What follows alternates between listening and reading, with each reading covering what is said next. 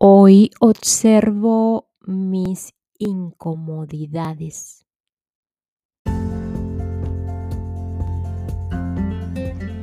Y en el proceso de convertirnos en los observadores de nuestras vidas, implica, además de estar atentos conscientemente, es una reflexión profunda sobre las experiencias que estamos decidiendo una y otra vez, consciente o inconscientemente. Y aquí es normal que entre la dualidad, pues la experiencia humana es así. En, un inicio algunos los vemos o las vemos las experiencias como que nos afectan de manera positiva o, y otras de manera negativa. Para llegar a la neutralidad tenemos que pasar por el proceso eh, de comprender, aceptar, aprender, en fin, por la sabiduría. Observar nuestras incomodidades en la experiencia humana es hacernos conscientes de las sensaciones emociones o situaciones que nos generan malestar o dicha incomodidad. Aquí en la, en la reflexión, luego de observar, pues podemos ver el origen, la naturaleza y el cómo estamos decidiendo que afecte dicha incomodidad. Todo esto sin, eh, sin duda que es un autoconocimiento primordial en el proceso del recordar quiénes somos verdaderamente, más allá del humano. Observar nuestras incomodidades nos conduce a transformación, liberación y trascendencia. Y algo maravilloso aquí, que cuando observo qué me incomoda, qué me está incomodando, solo me pertenece a mí esa incomodidad y me hago responsable, me hago consciente, comprendo, acepto y aprendo. Y puedo ver claramente que no hay culpables. Me libero y libero al resto. Mi incomodidad frente a otros, llámese personas, lugares, cosas, situaciones o etcétera, es una gran herramienta para abordar todo aquello que necesito transformar, liberar y trascender en mi experiencia humana. Y con esto continuamos aquí en el propósito interno de una nueva tierra de Eckhart Tolle.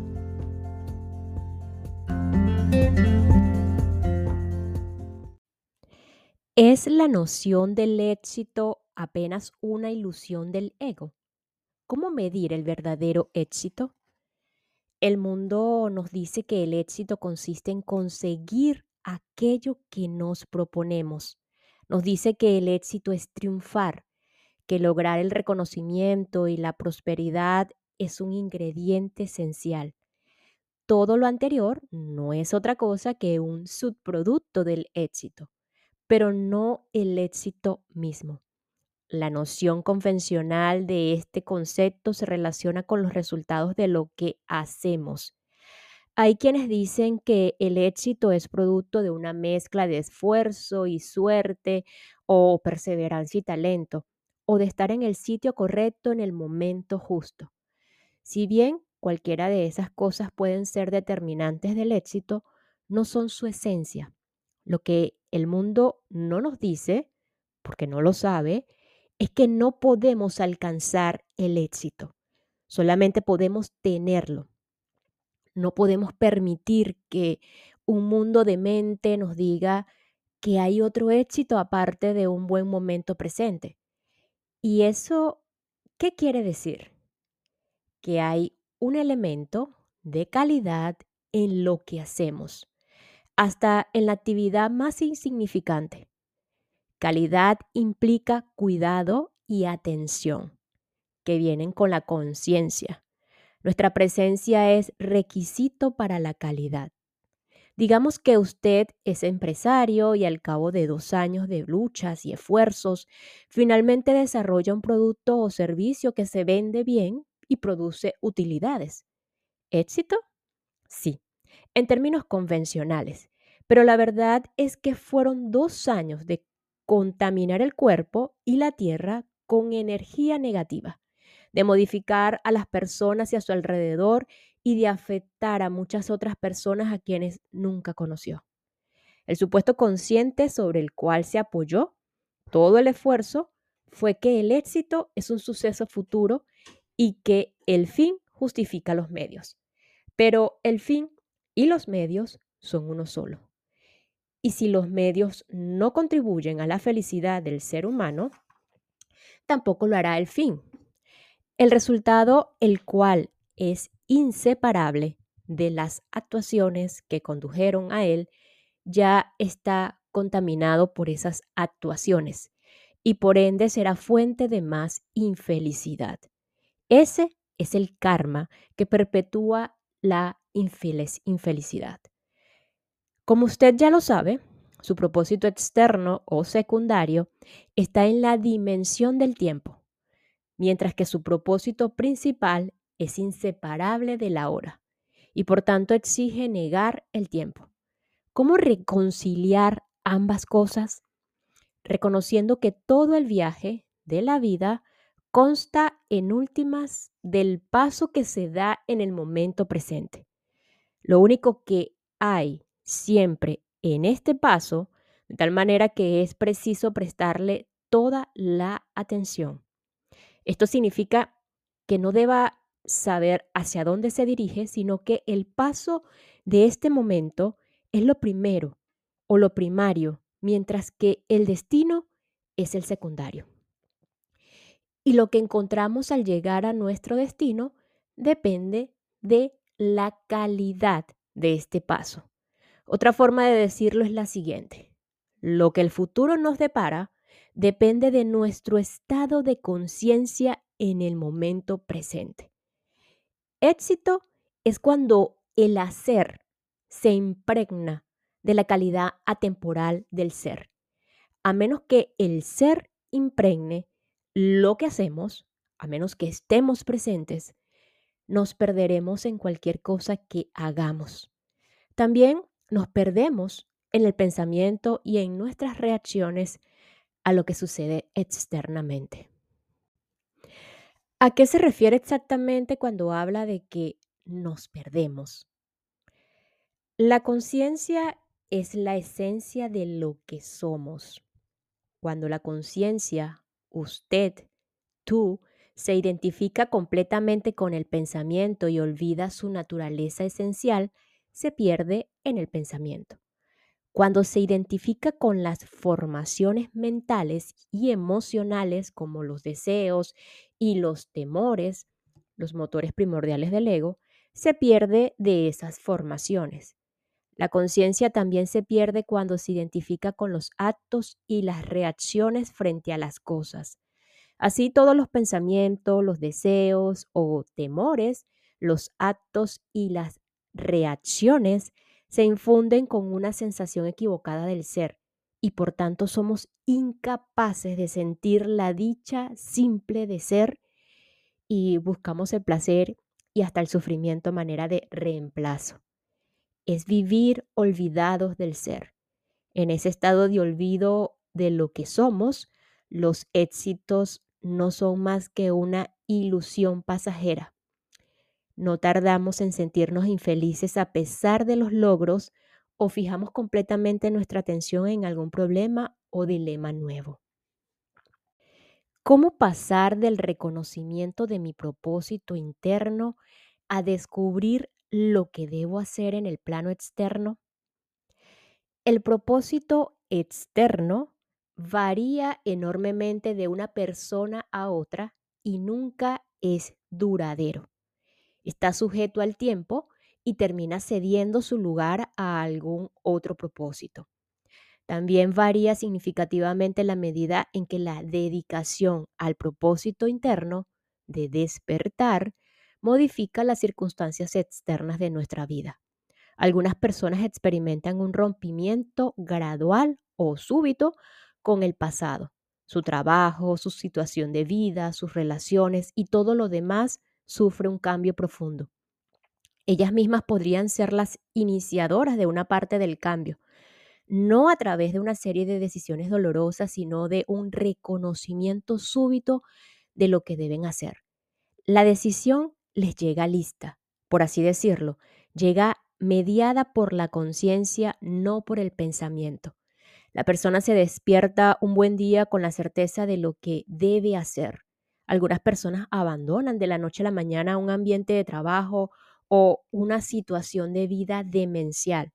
Así, antes de descubrir lo correcto para usted a nivel externo, antes de descubrir aquello que funciona y que es compatible con el despertar de la conciencia, quizás tenga que descubrir aquello que no está bien o que ya no funciona o es incompatible con su propósito interno. Es posible que lleguen otros tipos de cambios eh, desde afuera. Un encuentro inesperado trae oportunidades nuevas y expansión para la vida. Se disuelve un obstáculo o un conflicto de vieja data. Sus amigos viven la misma clase de transformación interna o desaparecen de su vida. Algunas relaciones se disuelven mientras que otras se profundizan. Podría perder su empleo o convertirse en agente de cambio positivo en su lugar de trabajo. Podría disolverse su matrimonio o los dos podrían alcanzar un nivel más hondo de intimidad. Algunos cambios parecerán negativos a primera vista, pero no tardará en darse cuenta de que se está creando espacio en su vida para permitir el surgimiento de algo nuevo. Podrá haber un periodo de inseguridad o incertidumbre. ¿Y qué debo hacer?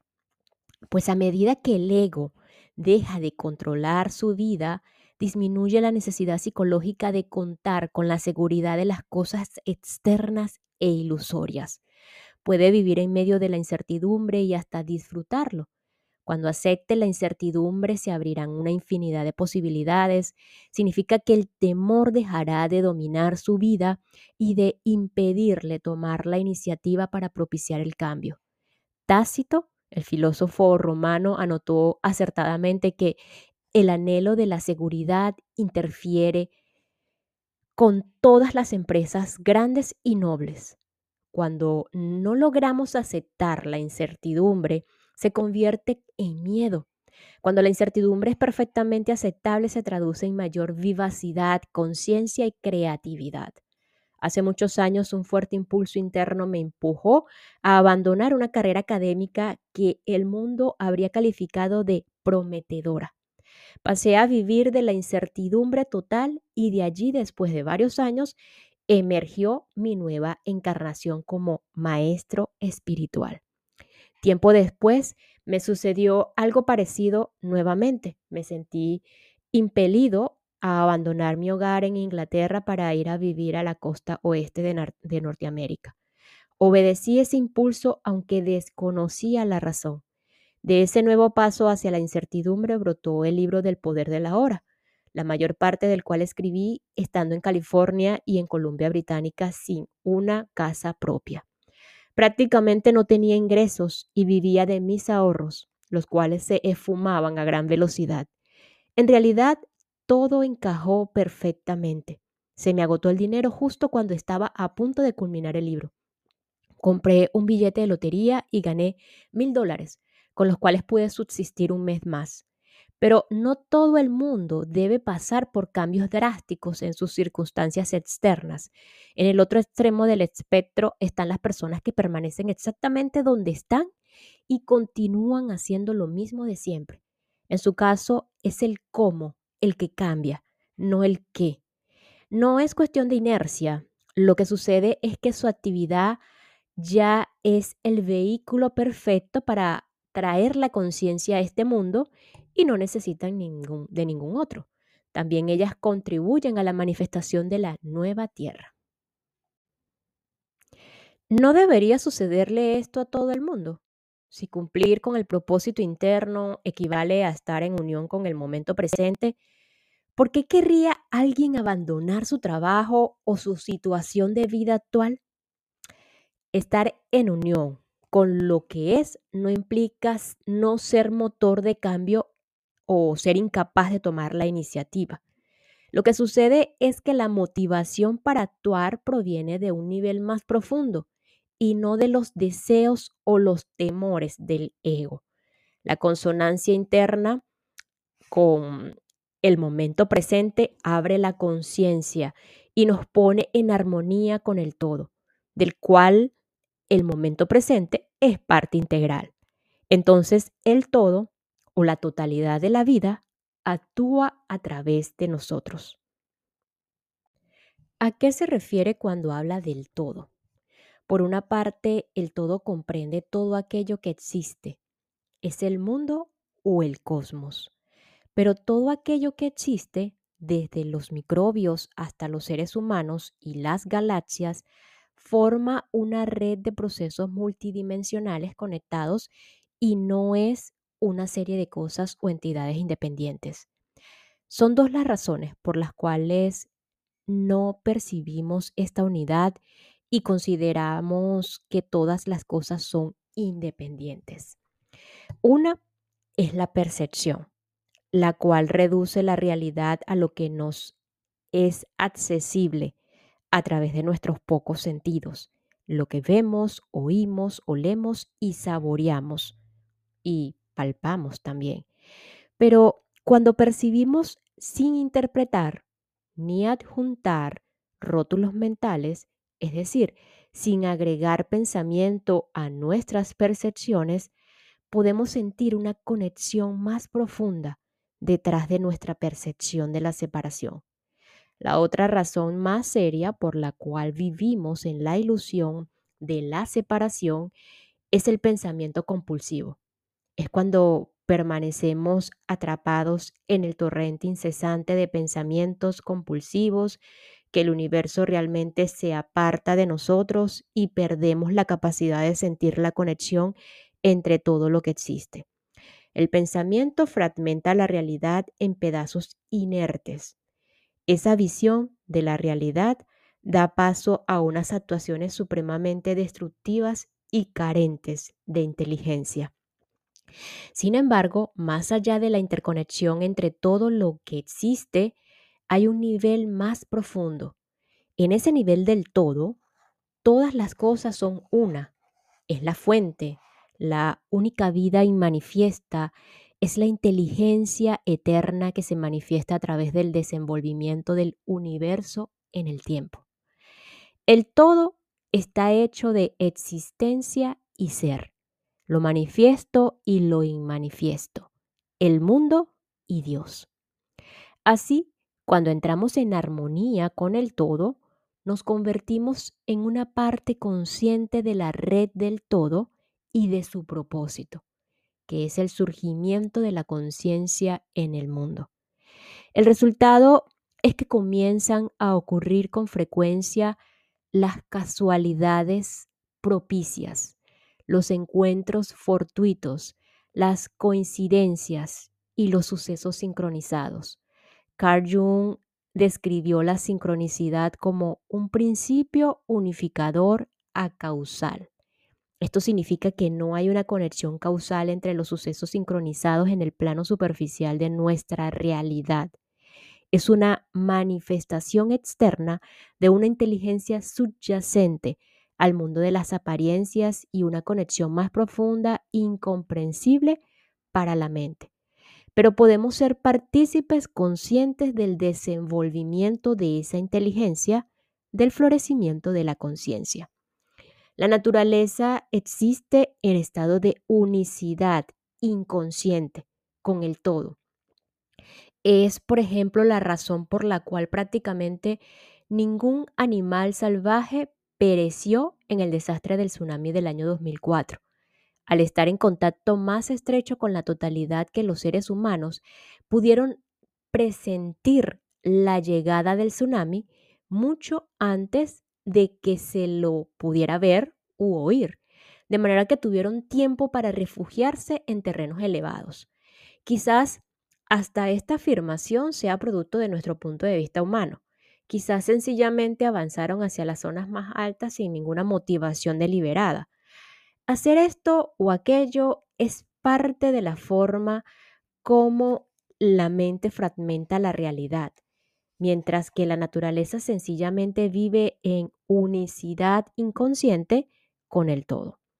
Nuestro propósito y destino es tener a este mundo eh, una nueva dimensión o es traer a este mundo una nueva dimensión permaneciendo en unicidad consciente con la totalidad y en armonía consciente con la inteligencia universal.